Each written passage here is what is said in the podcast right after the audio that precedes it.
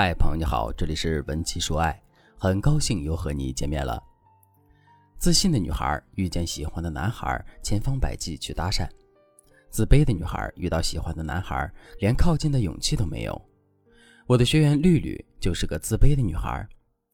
绿绿今年二十七岁，没有谈过恋爱，甚至都没有跟男孩子牵过手、拥抱的经历。唯二的两次约会，还是和不靠谱的相亲对象。用网络上的语言来说。绿绿还是个母胎单身狗，二十七岁都没有谈过恋爱，是一种什么样的感受呢？绿绿说：“我很自卑，很挫败，也很焦虑。其实我也有过很多心仪的男孩子，可是我没有勇气靠近他们，总是觉得自己长得又不漂亮，性格也不活泼，收入也没有很高，感觉自己身上没有能够让对方喜欢的地方，所以连人家的微信都不敢去要。”然后这么多年也没有男孩子追求我，所以我就一直单着。我问他：“绿绿，你是不是很想脱单？”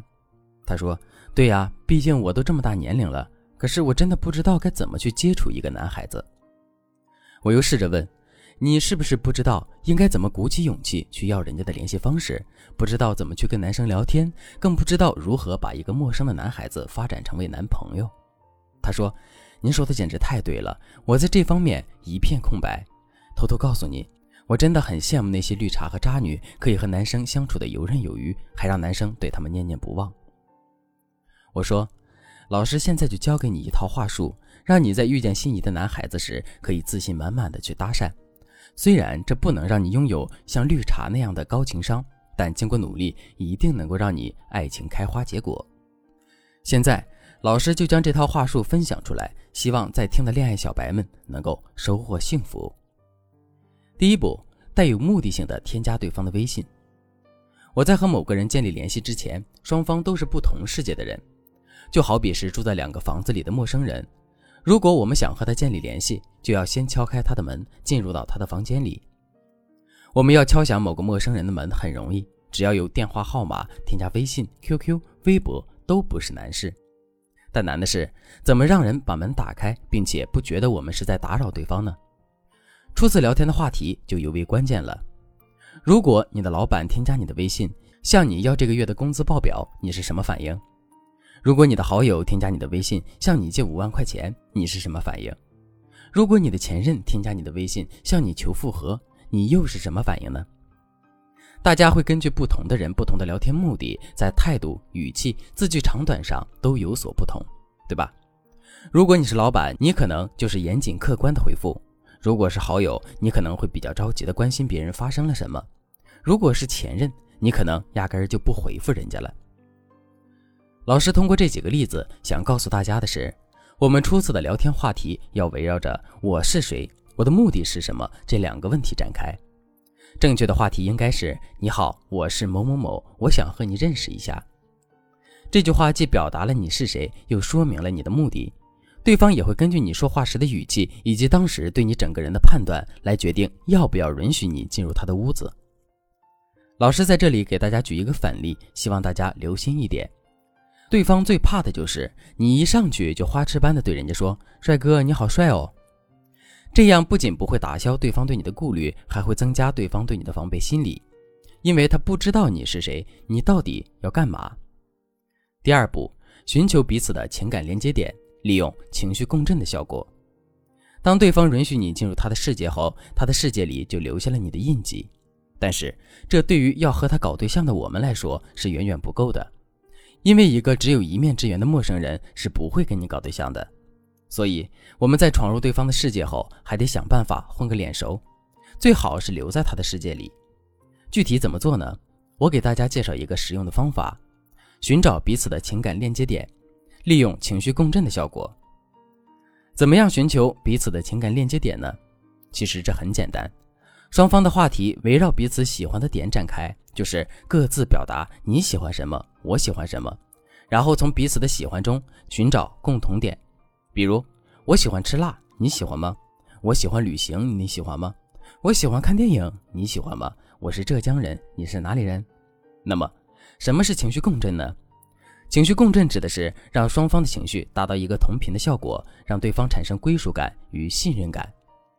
假如你们都是浙江人，那么你们的共同点就是浙江。当你们谈论到西湖、阿里、糖醋松鼠鱼、舟山这些关于浙江的事物时，你们的情绪就能够达到同频的效果，对方也自然能够对你多一分亲近了。老师必须得提醒一下，在这个步骤中，许多女孩子，特别是性格比较自卑的女孩子，会犯的一个错误是，为了和对方有更多的共通点，故意迎合别人，明明自己不喜欢的东西也说喜欢。其实，人与人之间的相处是很微妙的。你究竟是真心实意的喜欢，还是虚情假意的迎合，是会被对方真实的感知到的。你越是迎合对方，对方就会越反感你。当对方反感你了，你觉得你还有机会留在他的世界里吗？第三步是利用胡萝卜棒槌效应，激发男人的征服欲。第一步和第二步只是最基本的聊天交往原则，第三步才是最为关键的，这将决定你们成为男女朋友还是普通朋友。但是，只有当你把第一步和第二步做好了，才有机会走到第三步。大家都听说过关于胡萝卜和棒槌的故事吗？一只懒牛不肯耕田，它的主人就在它的面前掉了一根胡萝卜，引诱它往前走，也拿着一根棒槌在后面鞭策它往前走。在这样软硬兼施的办法下，这只懒牛变得可勤快了。在感情里，我们要怎么运用这个效应来推进关系呢？一方面，我们也要使用一根胡萝卜来引诱男人。我在知乎上看到这么一个梗，你知道女朋友和女性朋友之间差了什么吗？差了一个性字。中国人就是这样，越缺什么就越把什么藏着。虽然这是一个梗，却说的非常有道理。女朋友和女性朋友之间不就是差了点那种令人脸红心动的氛围吗？所以我们要不着痕迹地将对方带入到一个暧昧的氛围中，比如。你们坐下来一起吃饭，他的腿不小心碰到你的腿了。我们可以调皮的说：“哎呀，我知道我长得漂亮，你也不要勾引我。”另外，在微信的表情包里多收藏一些暧昧不明的表情包。当对方帮了你什么忙，给对方发一个亲亲的动漫表情包，让对方好奇你对他有几个意思。当他满脑子都在想着你的时候，就不用担心撩不到他了。另一方面，我们也要拿着一根棒槌鞭策男人。心理学上有一个叫做潘多拉效应的，指的是你越拒绝别人，别人就会越对你产生好奇心。如果你在男人面前表现得非常顺从男人的心意，男人就会觉得你也不过如此，他很快就会对你失去兴趣了。怎么拒绝别人呢？如果你想知道的话，可以添加老师的微信文姬零五五，文姬的全拼零五五，让老师手把手的教你。现在跟着老师一起来回顾一下这套适合恋爱小白的搭讪话术吧。